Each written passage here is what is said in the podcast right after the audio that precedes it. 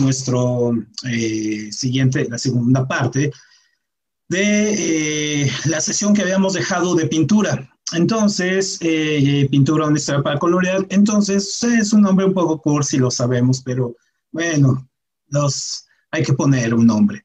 Entonces, bueno, la idea de, esta segunda parte es ahora revisar las corrientes, un poco profundizar en las corrientes, sobre todo impresionismo, expresionismo, abstraccionismo, realismo, ver los diferentes motivantes que hubo ahí, las diferentes estructuras que, hubo, y bueno, revisarlas y, checar con los, eh, digamos, autores más, eh, pues sí, más famosos algunos, porque sirve para ilustrarnos un poco más, pero también revisar algunos, algunos datos ahí curiosos de, de estas corrientes. Entonces, bueno, eh, un poco lo que vimos en la sesión anterior de pintura, vimos cómo los cuadros comienzan con un tema, cómo los pintores agarran un tema y sobre ese tienen que crear, tienen, tienen que imaginar, es decir, no empiezan de la nada, no, primero tienen que tener un tema y con ese, esos temas a veces se vuelven recurrentes y es cuando entramos en esta cuestión de llamar a los pintores que están en sus fases, por ejemplo, la fase azul, la fase roja, la fase rosa, ¿no? En fin, de, de algunos pintores. Y eh, luego del tema veíamos cómo eh, la composición es muy importante, sobre todo la línea, cómo, cómo los pintores hacen bocetos antes, estructuran, se llenan de, de, de, estructuras, por ejemplo, matemáticas, algunas abstractas. Hoy vamos a ver un cuadro que tiene hasta la fecha, lleva 400 eh, casi 500 años eh, confundiendo a los teóricos que no saben interpretarlo y hay miles de teorías acerca de lo que, cómo está pintado este cuadro. En fin, vamos a ver alguna teoría de ella, um, una, dos teorías. Entonces, ese es un poco el, asunto, ¿no? Recorrer, ver las composiciones, ver cómo se hicieron estos cuadros y sobre todo cómo eh, es diferente las, las corrientes. Entonces, las corrientes que veríamos serían realismo, impresionismo, expresionismo y abstraccionismo. Estas van a ser un poco nuestra guía y al final terminaríamos viendo algunas corrientes eh, contemporáneas que se escapan, digamos, de, esa, de este tipo de clasificación tan, tan ortodoxa y, terminaremos con un pintor que ahorita se está exhibiendo en, en, Bellas Artes, un poco para abrirles el apetito de ir a ver a este, a este pintor. Muy bien, entonces vamos a empezar a, revisar qué, qué, es la diferencia entre realismo, impresionismo, expresionismo y abstraccionismo. La diferencia la podemos encontrar en este tipo de imágenes. Por ejemplo, la, son eh, cuatro violines aquí. Nosotros ponemos los violines y los ponemos en diferentes aspectos pintados por diferentes, en este caso pintores, y en diferentes etapas. Entonces, en nuestra primera imagen, nosotros podemos ver aquí, podemos ver un violín pintado en el más puro estilo realista. ¿Por qué? Porque el realismo lo que desea hacer, el realismo en general, desea retratar la realidad de la manera más subjetiva y más clara posible. En ese sentido, lo que hace es poner y pintar todos los detalles de, del cuadro, ¿no? Incluido, y aquí les voy a hacer un acercamiento, ajá, incluida las notas, ¿no? Podemos nosotros ver el tipo de notas que, que tenemos, ¿no? Tenemos ahí unas, eh, las notas de la composición, podemos ver en este caso el desgaste que hay en el violín, en la madera, podemos ver también en la parte de atrás podemos ver muy claramente cómo está descomponiéndose la, la, madera, ¿no? En esta parte de, de, acá atrás podemos ver los hoyos, ¿no? Podemos ver la madera aquí desgastándose, una carta, incluso podemos ver el, remitente, podemos ver el, lo oxidado de aquí de, del metal donde cuelga el, el violín. Entonces, ese tipo de, de pintura, este tipo de pintura que es muy del de corte realista, trata de imitar la realidad tal cual, cual es, ¿no? Vamos a ver cómo también hay diferentes tipos de, de realismo, un realismo más, eh, más medieval o un realismo muchísimo más, eh, digamos, más cercano a lo que nosotros vemos, paradójicamente un realismo más realista, ¿no? Entonces, ese sería un ejemplo de, de realismo. Luego, en el cuadro que sigue, en este, lo que podemos ver es básicamente, aquí podemos nosotros darnos cuenta de un violín pintado al más puro estilo expresionista. ¿Y por qué es expresionista, eh, eh, perdón, impresionista este, este cuadro? Es impresionista porque lo que nosotros estamos viendo es la impresión en este caso que, que tiene él, el pintor. En este caso, el pintor ya vio este cuadro, ¿no? Ya vio el violín, se lo está imaginando, está viendo la impresión que, que le da. Es un poco jugar a estos recuerdos mentales, a este tipo como de filósofos como Berkeley, ¿no? De Bijon, que hablaban sobre las impresiones que nos causan las cosas y que se quedan en nuestra mente como fotografía. Entonces, los impresionistas lo que hacían es capturaban la realidad que ellos ¿no? que ellos imaginaban, en este caso, que la habían visto previo y que después la recreaban en, en su mente. Entonces, por eso vemos que los cuadros no tienen, digamos, la textura como aquí en el realismo, que lo vemos completamente bien armado, bien. Aquí ya hay cierta deformación, los colores, no hay claridad, en este caso, pero nosotros estamos, nuestra mente lo que hace, y esto es lo más padre del impresionismo, nuestra mente recrea lo que hay, ¿no? Lo que falta, lo que nosotros pensamos que es el orden, lo recrea. Entonces, ese es el juego del impresionismo, ¿no? Ese juego entre el autor en la pintura y el espectador, de ir recreando las imágenes. Luego tenemos este otro violín, ¿no? El violín acá, que es el violín amarillo. Ajá, y entonces en este cuadro, en el violín amarillo, perdón, aquí, ajá, en el violín amarillo, lo que yo veo es no, estoy viendo un estado de ánimo, no estoy viendo un violín, ¿no? No es el punto, no es el trabajo del, del, pintor pintar un violín, aquí podemos ver el violín, podemos ver las notas, lo que estamos viendo es un reflejo de un estado de ánimo. Y obviamente por la teoría del color, eh, nosotros nos damos cuenta que ese es un cuadro con un estado de ánimo alegre, ¿no? Porque el amarillo proyecta esa viveza, esa alegría entonces, al proyectar esta alegría y esta vivacidad, nosotros podemos suponer que la pieza que está aquí es una pieza alegre, ¿no? Emotiva, contenta, en fin. Entonces, ese es el expresionismo. Entonces, el expresionismo lo que trata de expresar son estados, estados de ánimo, sobre todo, ¿no? Es una corriente de origen alemán, ahorita la vamos a ver con mayor precisión, pero después fue tomada por los pintores, algunos como experimentación, algunos ya la adoptaron como parte de su personalidad. Y luego tenemos este otro, que incluso este, este otro ya ni siquiera se llama violín, ¿no? Este, este que está en esta parte de aquí, ajá, déjenme marcarle aquí, este ya ni siquiera se llama violín. Este eh, ya se llama eh, notas musicales o formas musicales, en este caso, y es un cuadro de Break, un, amigo de, de, Picasso que pinta muy parecido, también parte del cubismo. Y entonces aquí nosotros podemos ver aquí la parte del violín, ¿no? Aquí metido, ahí está. Pero lo que nosotros vemos más bien son otro tipo de, de estructuras. En ese sentido, lo que trata de hacer este tipo de pintura es más el lado intelectual. Entonces ya el abstraccionismo como tal, este es un abstraccionismo figurativo, hay uno figurativo, uno no figurativo, lo vamos a ver más adelante. Podemos encontrarnos aquí como ya la pureza del cuadro comienza a entrar a la parte intelectual, es decir, si al goce, al goce visual, ¿no? Que podría aquí, sí tiene algunas reminiscencias del realismo porque lo tenemos acá, también tenemos algunas reminiscencias del impresionismo porque lo está pintando sin estar observando en violín, pero la parte va al intelecto, el mensaje es decirle al, al, al observador que ¿qué hay más allá del violín? ¿No? Es decir, esto no, esto es más allá de una mera eh, instrumento musical, hay algo más. Entonces hay que disfrutarlo, hay que ver el contacto que puedes hacer con, con la pieza. Entonces, esa sería un poco la diferencia de entrada entre lo que es el realismo, el impresionismo, el expresionismo y la parte del abstraccionismo. Muy bien, ahora vamos a empezar con los cuadros realistas. Vamos a empezar a, revisar los cuadros realistas, que son sumamente interesantes, sobre todo porque vamos a tener muchos, muchos, muchos tipos de, estilos.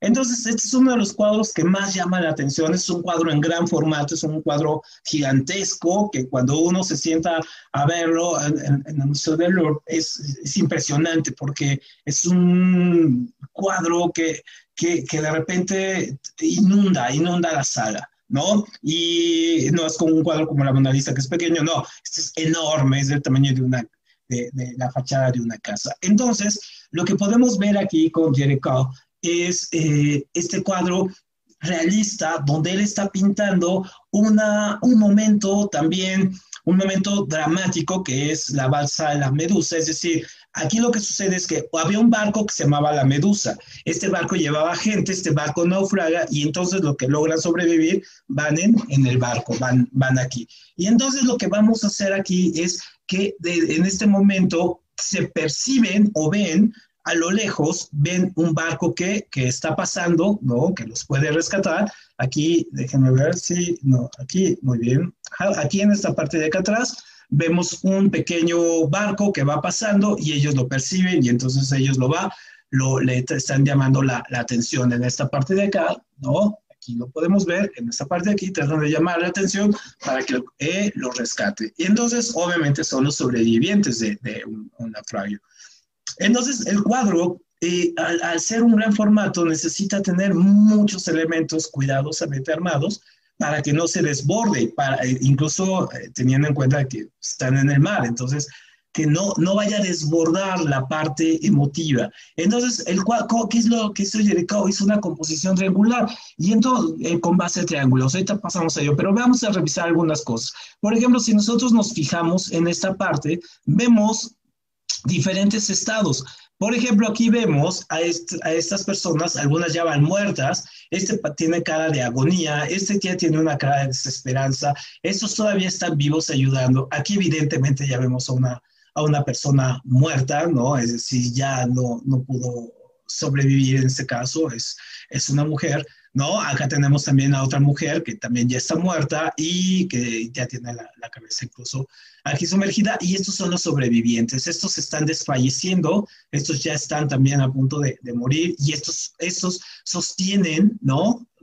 La, visión. Si se fijan, este viento hacia la desesperanza, pero acá esta imagen de las miradas, el juego de las miradas, la mano, se recuerdan cuando lo vimos con el cuadro de, de Florencia, ¿no? Eh, cuando veíamos el manejo de las manos, cómo la guía se mueve hacia la parte superior, es decir, a esta parte. Entonces se va moviendo, el cuadro tiene mucho movimiento y este es el punto climático del cuadro, donde están haciendo en este caso, el, el, este se ve el más vivaz, se ve el más fuerte, ¿no? Y está manejando la idea. Y aquí hay otro triángulo, ¿no? Lo vemos, incluso lo podemos ver muy fácilmente aquí en la parte de, de las cuerdas. Y aquí hay otro momento emotivo donde también la misma mirada, este nos guía hacia acá, nos dice, no hay que perder lo importante, que lo importante está sucediendo aquí. Entonces, en ese sentido, vemos un cuadro bastante bien elaborado, bien calculado, que trata de ser un momento eh, eh, realista, digamos aquí, si Jericho, si necesito modelos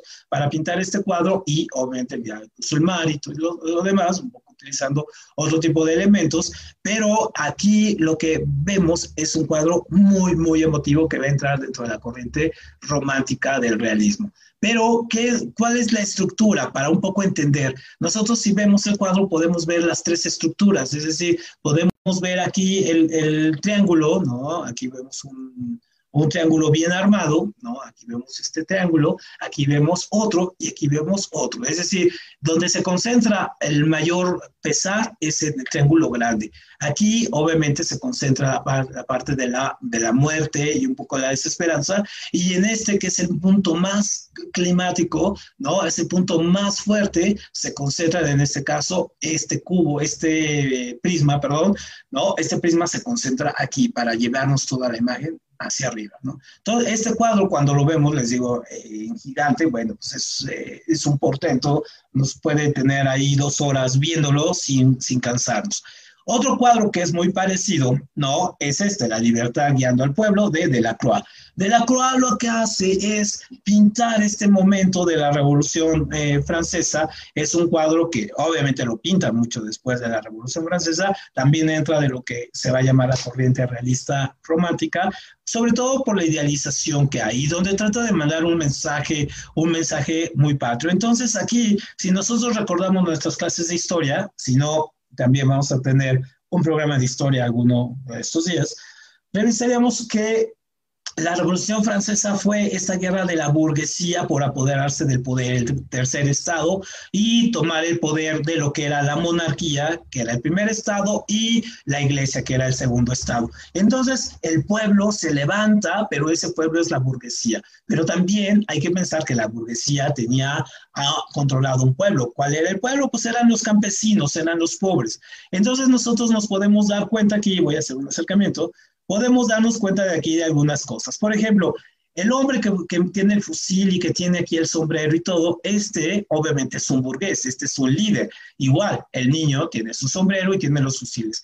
Pero el pueblo raso, es decir, los pobres, los campesinos, a los que la burguesía ilustrada doctrina para que peleen por ellos, pues son los que llevan los los cuchillos, los machetes en este caso, llevan aquí, todo eso. Entonces, uno puede ver fácilmente la diferencia entre la alta burguesía, ¿no? Y el pueblo, el pueblo realmente que está peleando. Y obviamente vemos aquí a la libertad, ¿no? Con la bandera, con los tres colores de la igualdad, fraternidad, en este caso, y libertad, ¿no? Llevando ahí al pueblo, que es lo que representan, y en la visión de esta mujer que más bien también representa a la burguesía elevada, pues porque lleva un fusil y lleva esto, ¿no?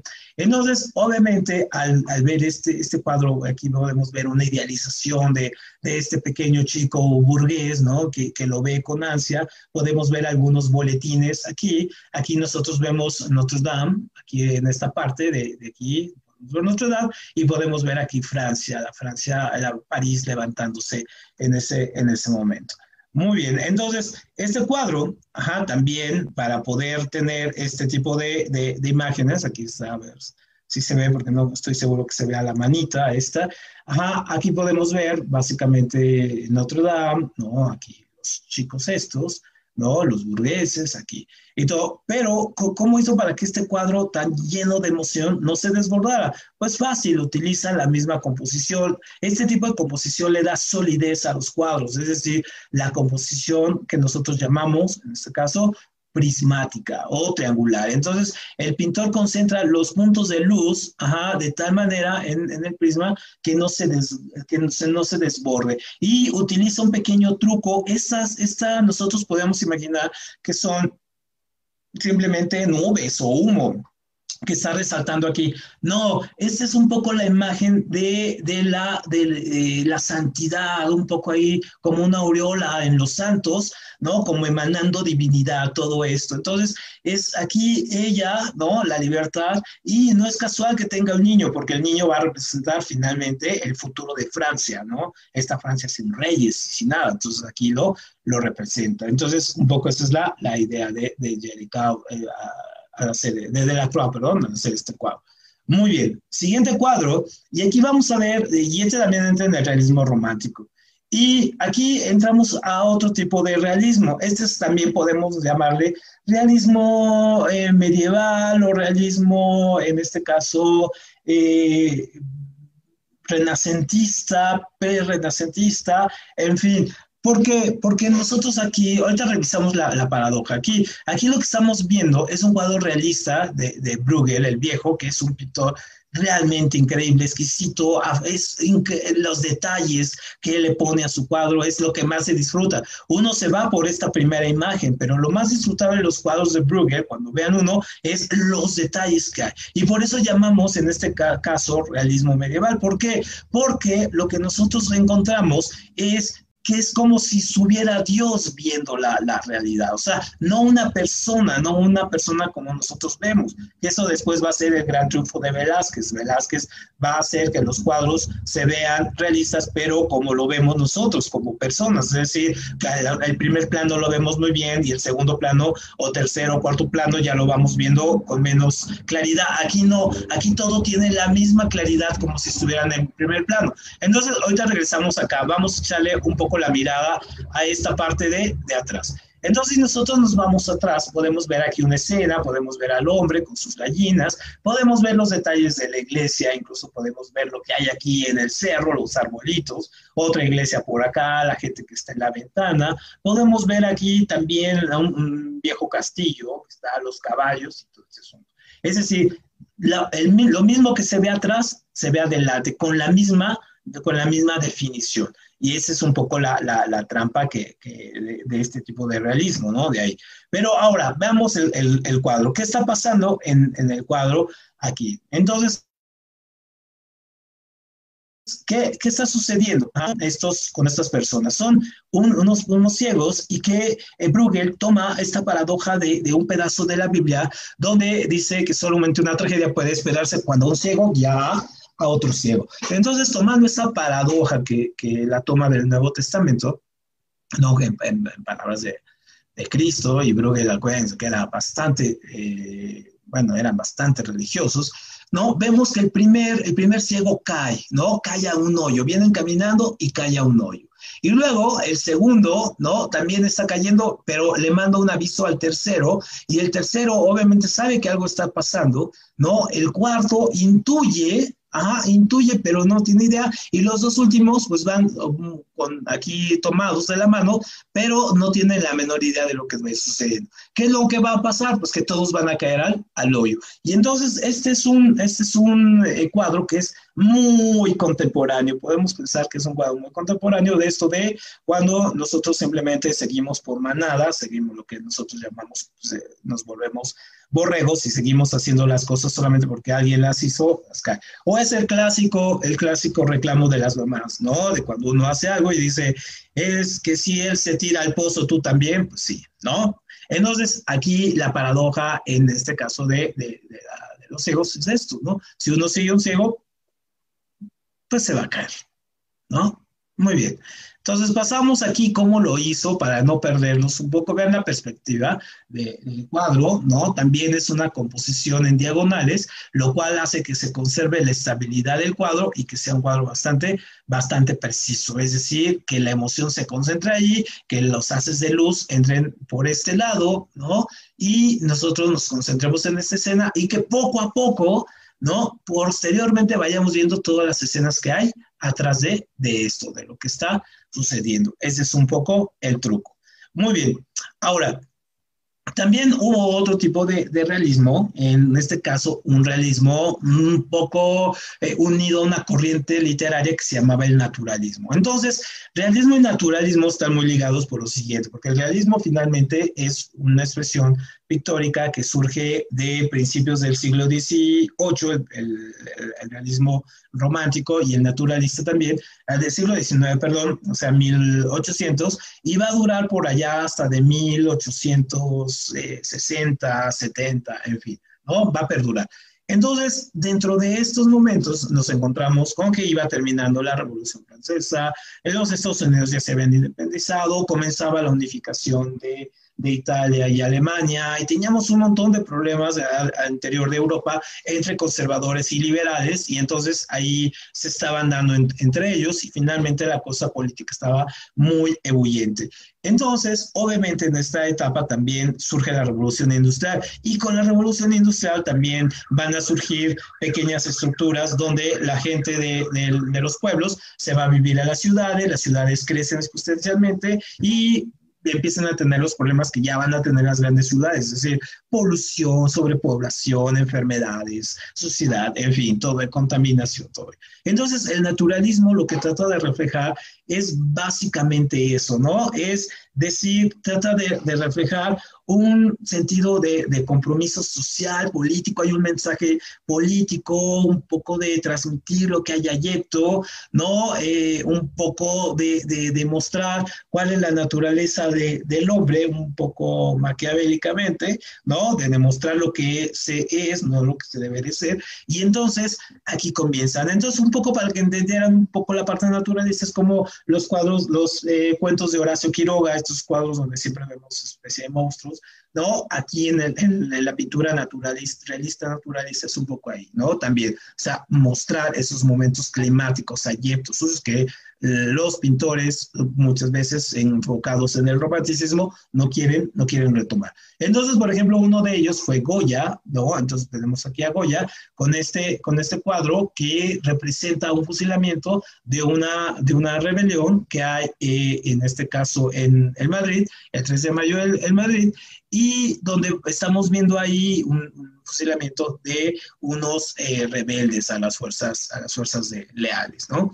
Entonces, obviamente, aquí pues, eh, básicamente este cuadro es uno de los más famosos, sobre todo por la que se concentra. Si se fijan aquí como Goya, concentra, es, de noche, está la oscuridad, ¿no? Está una lámpara aquí, pero la lámpara finalmente ilumina, ilumina el personaje al que están, al que van a fusilar. Y entonces este pequeño haz de luz le da un aire un poco también celestial, que eh, es un poco herencia de lo que hacía en este caso el greco. Entonces le da un aire celestial aquí a este hombre, ajá, es, toma, obviamente Goya toma una posición política donde eh, a él lo resalta como el héroe, ¿no? Y estos como los, los asesinos, porque incluso los asesinos ni siquiera dan la cara, él, él sí. Muy bien, entonces es el realismo naturalista. Tenemos otro tipo de, de realismo, otro tipo de realismo, en este caso eh, eh, en, en, este Vermeer. Vermeer aquí lo que pinta es, en este caso, eh, hace una recreación también, pero él juega con la luz y una parte la geometría. Entonces nosotros nos podemos dar cuenta, vean la profundidad, cómo hace el truco la profundidad con esto. Aquí el primer plano que nosotros vemos es esta parte, ¿no? Nosotros vemos la parte de, de la, de la, de la cortina. Entonces, vamos a pintar aquí un poquito más. Vemos la cortina, vemos la cortina aquí. Entonces, esta cortina nos está indicando que aquí hay un fondo. Ajá. Este fondo nosotros lo vamos a encontrar psicológicamente, no es que Vermeer lo pinte, sino nosotros lo que recreamos psicológicamente a partir de de esta cortina. Y aquí podemos ver al pintor, es un cuadro muy autorreferencial porque aquí podemos ver a Vermeer, es un poco después lo que hizo Velázquez, podemos ver a Vermeer ajá, y tener aquí a la modelo, aquí la, la está pintando. ¿No? Aquí podemos ver cómo la, está pintando, aquí le está poniendo el, cuadrito este, el gorrito. Y entonces aquí lo que vemos es cómo recrea también este aspecto tridimensional, pues obviamente con la luz que entra a partir de la ventana. Nosotros sin ver la ventana que está aquí, la podemos pensar. Y al momento de pensar la ventana, la ventana ya existe. Es decir, también es un poco el juego psicológico del pintor. Sin, ah, sin nosotros ver las cosas, las hacemos que existan.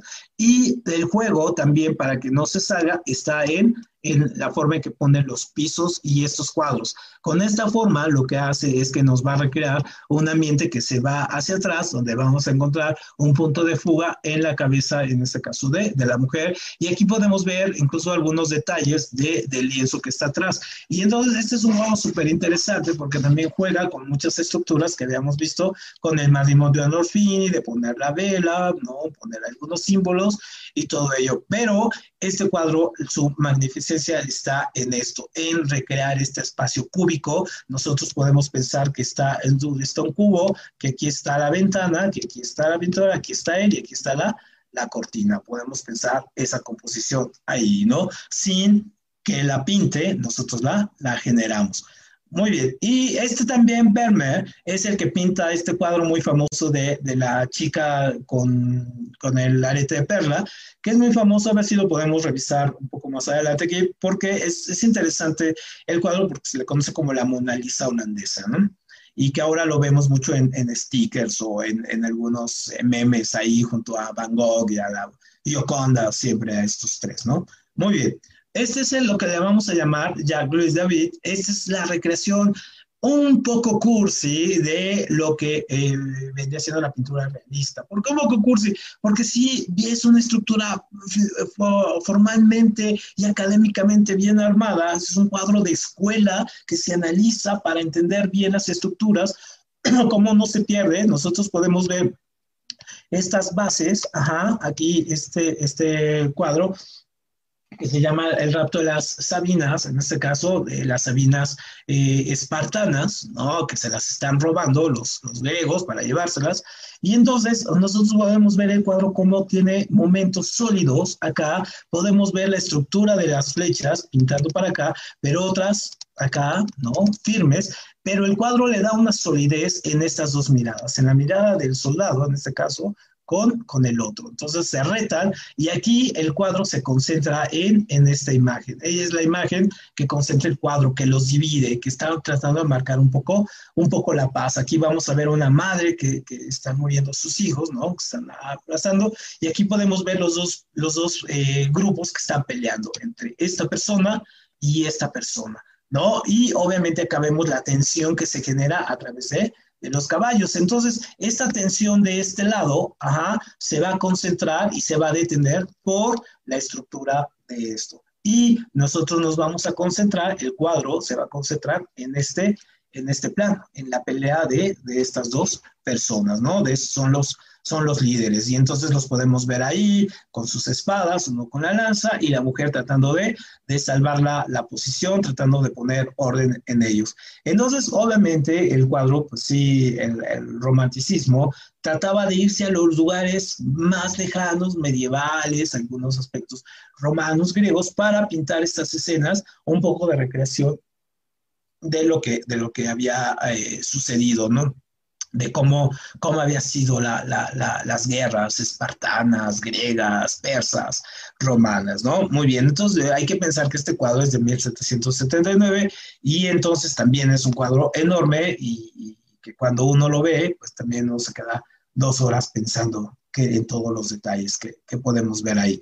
Muy bien, y ahora llegamos a un cuadro que es también un, portento en el sentido de lo que representa este cuadro de las meninas de, Diego Velázquez. Entonces, Diego Velázquez fue un pintor que se hizo muy famoso, fue bastante lambisconero de los reyes, tanto así que él tenía las llaves y tenía, tenía ese cargo real, ¿no? De que manejaba las llaves en los palacios, ¿no? En el Palacio Real. Entonces, aquí este cuadro es un cuadro que históricamente le ha dado mucha vuelta al mundo, sobre todo porque este representa el realismo barroco. Entonces, acuérdense que hay que entender que el barroco es, viene en contraparte de lo que era la reforma, ¿no? La reforma luterana, surgió un movimiento que se llamó la contrarreforma, y el barroco entra ahí, en la contrarreforma. ¿Por qué? Porque era mostrar valores cristianos, católicos, a, mucho, digamos, eh, sobreexplotados. Entonces Velázquez, tomando un poco la, la escuela esta barroca, un poco comienza a hacer este tipo de, de, cuadros donde ya vemos lo que decíamos anteriormente, un tipo de realismo muchísimo mejor representado que los anteriores. ¿Por qué? Porque lo que primero vemos es el primer plano. El primer plano vemos al perro, lo vemos muy bien definido y entre más nos alejamos, por ejemplo, en las partes de acá atrás donde están los reyes y todo, ya empezamos a ver difusos. Es decir, entre más nos alejemos, peor se va viendo la, la imagen que está atrás porque así es como nosotros vemos, ¿no? No vemos con mayor claridad. Entonces, este cuadro tiene, tiene todo un encanto, sobre todo porque no sabemos realmente qué está pasando, ¿no? Mucha gente dice, no, no, no, está aquí. No, no sabemos qué está haciendo. Entonces, en este cuadro de, de Velázquez, que tiene una gran cantidad de, de interpretaciones, nosotros lo que los personajes que nos vamos a encontrar ahí son estos. Las meninas en este caso son las encargadas de cuidar a las infantas. Las infantas son finalmente las eh, herederas a los reinos. En este caso tenemos a la infanta Margarita, que aquí está en esta parte, que murió muy joven, después de tener como siete hijos, murió como a los veintitantos años, 24, 25 años después de tener como seis hijos. Entonces, pues, era, era, una cuestión, imagínense, vivir en la, en la, realeza en esa época, ¿no? Obligados a tener hijos. Y aquí están sus, eh, en este caso, Aquí vemos a María Agustina Sarmiento, ¿no? Y tenemos a otra menina, María Badola, a Nicolás López Pertusato, ¿no? Aquí estos como un poco especie de deforme, un poco como enano, ¿no? Está María el Nicolás, tío, ¿no? Las molestando al perro, que es un, que es un mástil, y aquí tenemos a los que guardaban las, las la, digamos, el ama de llaves, los amas de llaves, ahí los, los sirvientes, aquí tenemos al hermano de en este caso de Diego Velázquez, ¿no? José Nieto Velázquez, y aquí tenemos a los reyes de, de España. Y obviamente pues tenemos aquí al, al gran eh, Diego Velázquez y aquí vemos a las infantas, ¿no? Entonces, ¿qué es, lo que está, ¿qué es lo que está sucediendo aquí en este cuadro? Pues por enésima vez digo, no sabemos qué está pasando. No sabemos si Velázquez está pintando a las meninas, no sabemos si Velázquez está pintando a sí mismo, no sabemos si Velázquez está pintando a los reyes Felipe IV y Mariana de Austria, o no sabemos qué está, o que no sabemos si está pintando otra cosa totalmente diferente. No, lo sabemos. ¿Por qué? Porque Velázquez se murió y, no, nunca reveló realmente lo que estaba pintando en, en, este cuadro, ¿no? Entonces, alguna gente piensa que incluso se está viendo en un espejo, y entonces al verse en un espejo, obviamente está pintando la escena a partir de ahí, por eso él se, se pone, incluso él se viste, ¿no? Se viste como si fuera parte de la realeza que en realidad no lo eran. Y entonces se viste un poco en, en, ese sentido y ahí, lo, y ahí lo tenemos. Entonces el cuadro ha tenido cantidad de interpretaciones acerca de qué está pasando en esta escena. Pero veamos un poco, un poco cómo se compone. El cuadro obviamente tiene esta parte de la proporción áurea, que vimos que la proporción áurea, finalmente, la vimos en la sesión anterior, es este tipo de proporción que nos va generando que va subiendo de 1.618, en este caso, cada elemento. ¿Qué significa?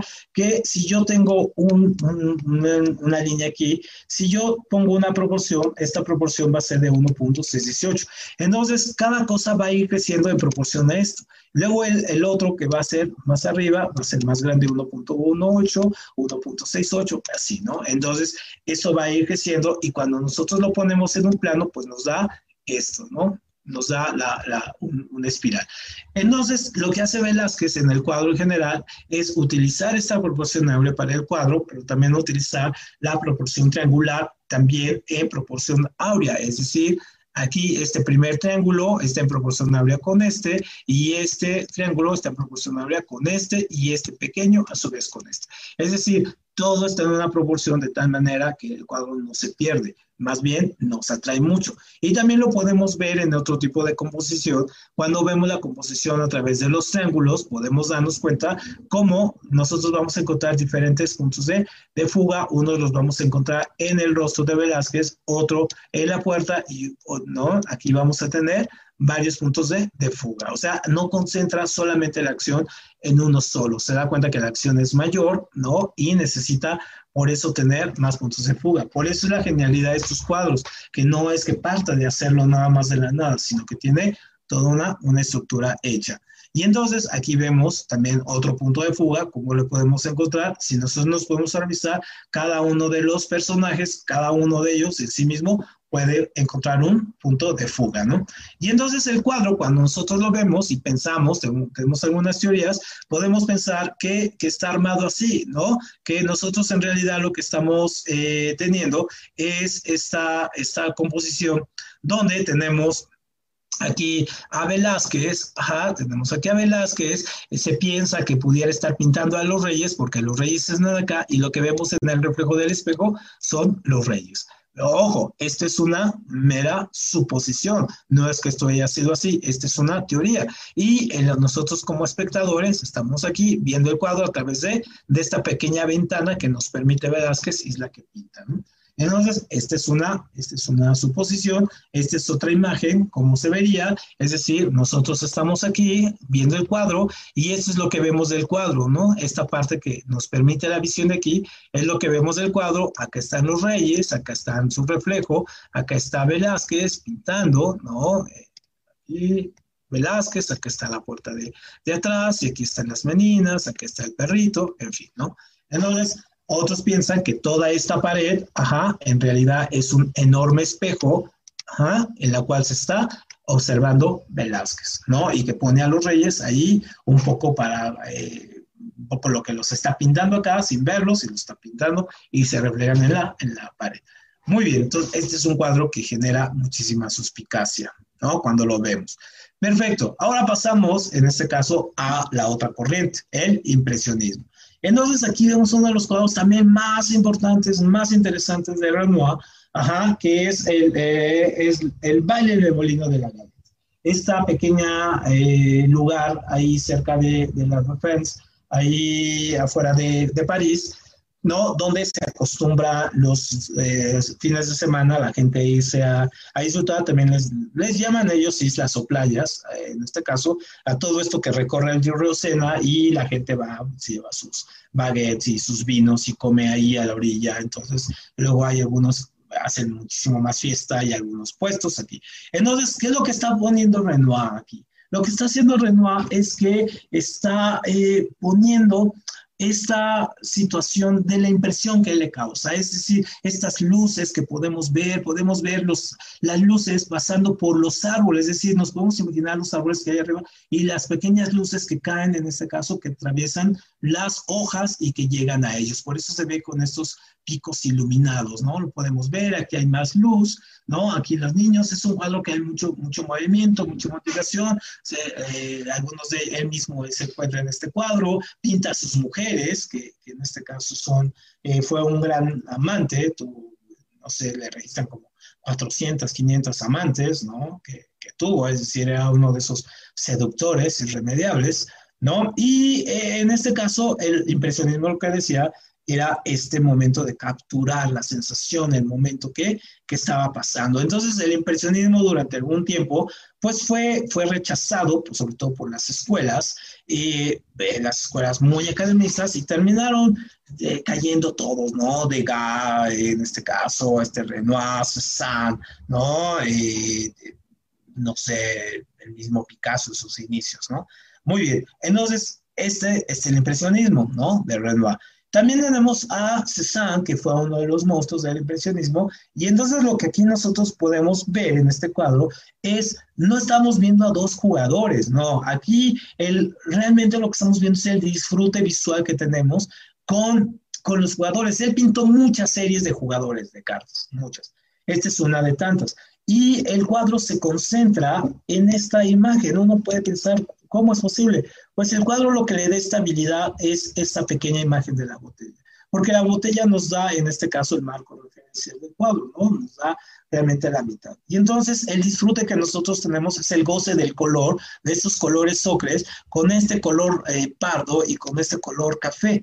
Entonces nosotros vemos ahí, estamos viendo mucho la solidez del color. ¿No? Que era lo que les interesaba. También en este caso, mucho a, los impresionistas, la sensación del color, cómo el, color puede transmitir sensaciones. Entonces, no hay una expresión psicológica alguna, este, no, no son unos rostros, Sandra crea los rostros a partir de muchos, ¿no? Y los jugadores, en este caso, son sustituidos por eh, más bien esta inexpresividad y por el goce pictórico de, del color, de cómo pesa el color en los cuadros. Si se fijan, dividido en tres partes, una, dos y tres partes, ¿no? Aquí lo podemos ver, es decir, una, dos y tres partes. Y el hilo conductor es la botella. Uno de los cuadros también más impresionantes es este de la eh, Domingo en la tarde en la isla de la Gran Jet, también una isla que está situada ahí en, el Sena, ahí en, París. Entonces lo que nosotros podemos ver aquí también es una nueva técnica que inaugura Sarat, que es el puntillismo. Y entonces si nosotros nos fijamos, son puntos, no es que pinte con pincel, no, él está pintando en este caso con con puntos, ¿no? Está pintando uno, uno por uno, un punto por uno. Aquí podemos ver una especie de movimiento. Este, este era un eh, cuadro muy, una moda donde se ponían sillas abajo de, las, de los vestidos para poderse sentar, ¿no? Una moda un ridícula, si lo vemos ahora, pero le da un gran movimiento y sobre todo lo que empieza a utilizar este tipo de amarillo para darle profundidad al cuadro. Nos fijamos, el cuadro tiene una gran profundidad, en este caso sin que sea necesariamente un cuadro tridimensional. Este más bien es un cuadro bidimensional que juega con la luz para darnos la imagen de, de profundidad. Muy bien.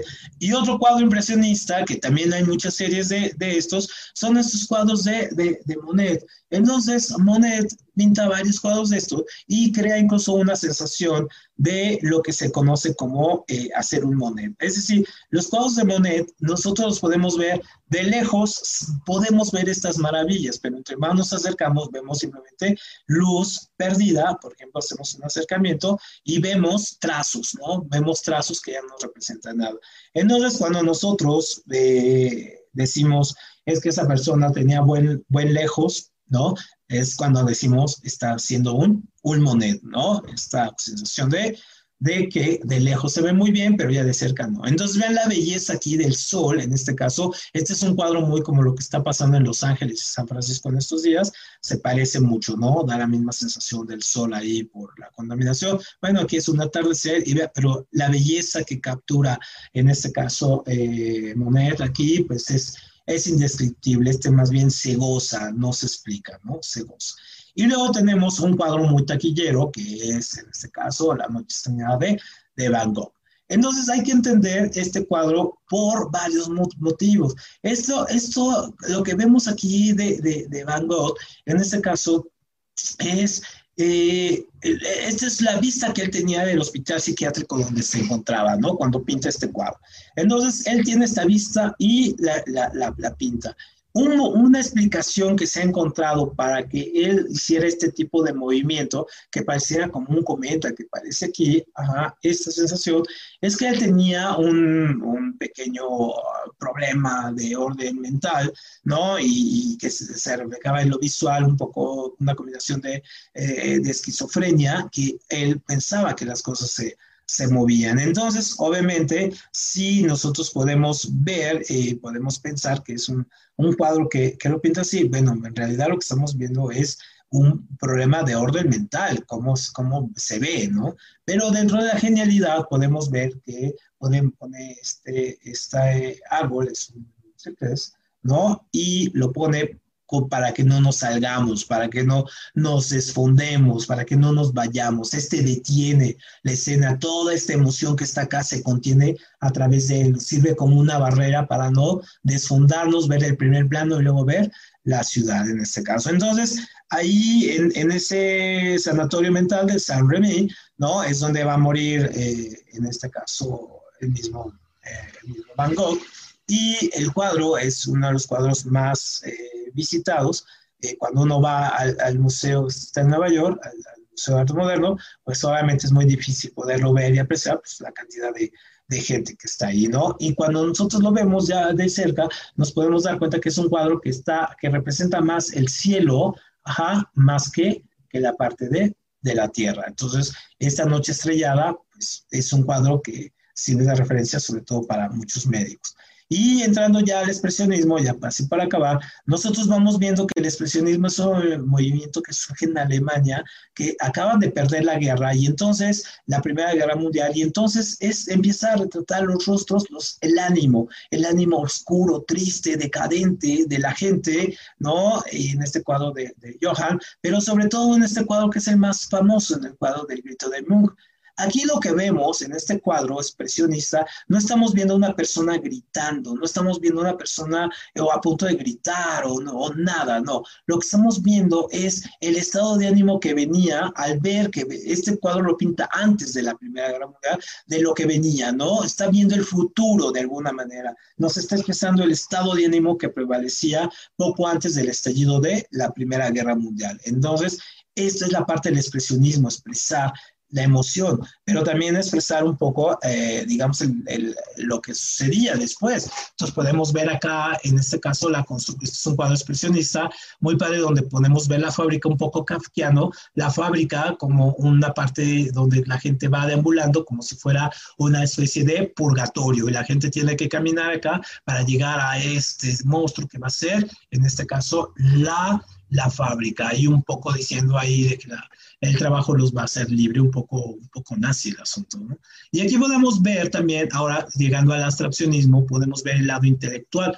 Vemos cómo el mismo autor, en este caso acá, eh, este Mondrian, Mondrian pinta primero, si se fijan, primero tenía un aspecto realista, luego va a empezar a hacer eh, trazos expresionistas para terminar haciendo las líneas que lo hacen famoso, que ya es un, es un abstraccionismo, es decir, va a la mente, ¿no? Va a pensar que hay ahí. Es el disfrute, el gozo visual, pero también el disfrute intelectual. Pero podemos ver la evolución del pintor acá, del realismo al expresionismo, llegar al expresionismo donde se siente a gusto. Entonces, el abstraccionismo es ese goce el, goce de, de, lo intelectual. Igual aquí en Picasso, este es uno de sus primeros cuadros donde empieza a, a generar el cubismo. Este cuadro fue muy, muy criticado en su momento, sobre todo porque pone, eh, eh, retoma mucho las raíces de los aspectos africanos, por ejemplo, aquí con estas mujeres, está pintando un burdel, finalmente, está pintando unas mujeres en un burdel y obviamente las pinta con características tan diferentes que va a representar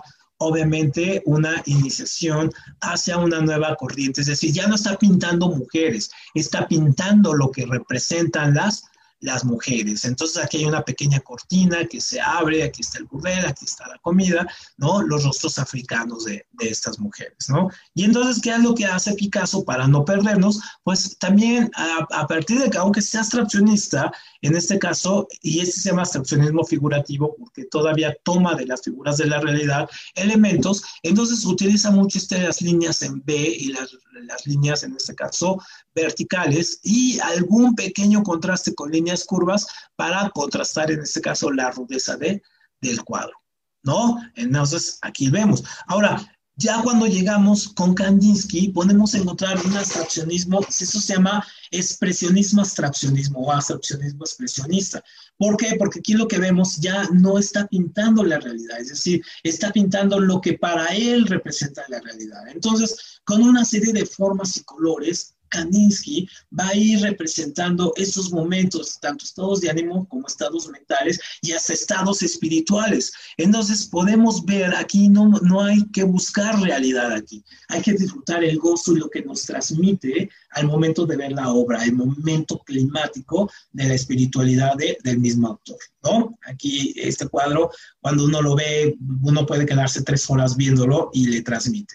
Y otro pintor que también es abstraccionismo y es el que inventó una nueva manera de pintar, es decir, pintando en el suelo, pues, moviéndose al cuadro, ya no había, ya no había caballetes ni nada, él agarraba y pintaba y no era al azar, todos estos trazos de Jason Pollock no son al azar, son estructuralmente bien pensados, bien armados, donde lo que él hace ya es el gozo pictórico, es decir, también ya no necesitamos, aquí rebasa un poco la estructura del intelecto, que no lo desprecia, pero lo rebasa y se va más allá de eso, ¿no? Es decir, el goce de la pintura, el goce de las líneas, también y a lo que nos puede sumergir y los mundos que podemos crear a partir de ahí. Jason Pollock en este caso es muy, muy, eh, digamos, muy abierto a que la gente interpretara su obra. Él decía, yo pinto y la que la gente interprete lo que le venga en gana. Entonces aquí podemos ver, estos cuadros son monumentales también, son cuadros de tres metros, grandes, largos, también son muy disfrutables. Y ya para terminar, nosotros encontramos que hay algún tipo de corriente, hubo muchas corrientes que van a ser las corrientes de vanguardia, que eh, entraban, podían fusionar todas estas escuelas, ¿no? Que acabamos de ver. Por ejemplo, el surrealismo, el surrealismo es esta cuestión onírica de estar pensando como los sueños. Entonces podemos ver este cuadro de Magritte, ¿no? El hombre con la manzana, y nosotros no estamos viendo un hombre, estamos viendo aquí lo que representa la, la, la manzana, un poco la de la manzana de Adán, ¿no? En este caso, la perdición, el abandono, como se sabe. Es decir, el cuadro nos puede remitir a miles de estructuras más, de estructuras oníricas. ¿Y quién es un maestro de eso? Pues obviamente el gran maestro es Dalí, ¿no? Del surrealismo. Entonces, estas imágenes que nosotros a veces hemos soñado, pensado, teniendo ahí, ¿no? De estos elementos moviéndose, ¿no? Aquí podemos ver un poco demoníacos y un poco y este asunto quijotesco con la cruz, deteniendo a los monstruos, en fin. Entonces, estas son imágenes que son sueños, no parten de una realidad en este caso como tal, sino son sueños. Tanto así que, por ejemplo, en Madrid, hizo este cuadro muy famoso y aquí dice, esto no es una pipa. Es decir, no estamos viendo una pipa, estamos representando todo lo que genera atrás de, de una pipa, todo el concepto que nos puede traer. Es muy existencialista este asunto, si lo queremos ver, ¿no? Y ya en el arte contemporáneo vemos a Andy Warhol que empieza con lo que nosotros vamos a llamar, aquí, perdón, no es surrealismo, es el arte pop, ¿no? Que ya lo habíamos visto, es la creación de estructuras de corte comercial, explotar el más media, explotar en este caso la parte eh, industrial y hacer una crítica a la industrialización. También Roy Stein va a hacer estos cuadros tomados un poco del cómic en gran formato, algunos con puntilla, algunos así, pero estos cuadros también empiezan a representar ese arte de consumo, ese, esa representación del capitalismo de cuarta generación que ya está impuesto en el mundo. Y para terminar, pues obviamente les dejo el cuadro que a mí más me gusta, el cuadro que, que, más eh, me interesa en, en, la vida, que es este de Modigliani el, el desnudo recostado, que es un pintor que, por cierto, ahorita está en Bellas Artes, pueden irlo a ver, es muy padre la exposición, pueden irlo a ver, y Modigliani, aquí siempre vamos a ver que los ojos no les pone pupilas a, sus cuadros, a, a, sus personajes, y siempre hace esta representación del uso de las líneas, si se fijan aquí las líneas, ¿no? Bien armadas, y sus eh, cuadros son básicamente una combinación entre el surrealismo, el expresionismo, el impresionismo. ¿No? Entonces, vayan a ver la exposición de Modigliani, seguramente les va, les va a gustar mucho y les va a interesar mucho este, este personaje. Muy bien, bueno, pues con eso terminamos, un poco corriendo, pero terminamos. Y la próxima sesión, si andamos por acá en el programa sin nombre, va a ser la historia de la comida. Vamos a empezar con ver algunas cosas, tráiganse algunos churucos, ¿no? Algunas cosas y vamos viendo de dónde viene lo que comemos y cuál es la historia, por ejemplo, de, las pizzas, de las hamburguesas, de los chiles en nogada y de todo eso. Muy bien, pues muchísimas gracias al equipo de Lazos Químicos y nos vemos la próxima semana en el programa Sin Nombre. Gracias. Muchísimas gracias, Artur. Muchísimas gracias a todas las personas que asistieron y que presenciaron vía Facebook Live esta presentación, Historia de la Pintura, parte 2. Gracias, Arthur. Nos vemos la siguiente semana, mismo día, misma hora, con la historia de la comida. Muchas gracias. Felices fiestas.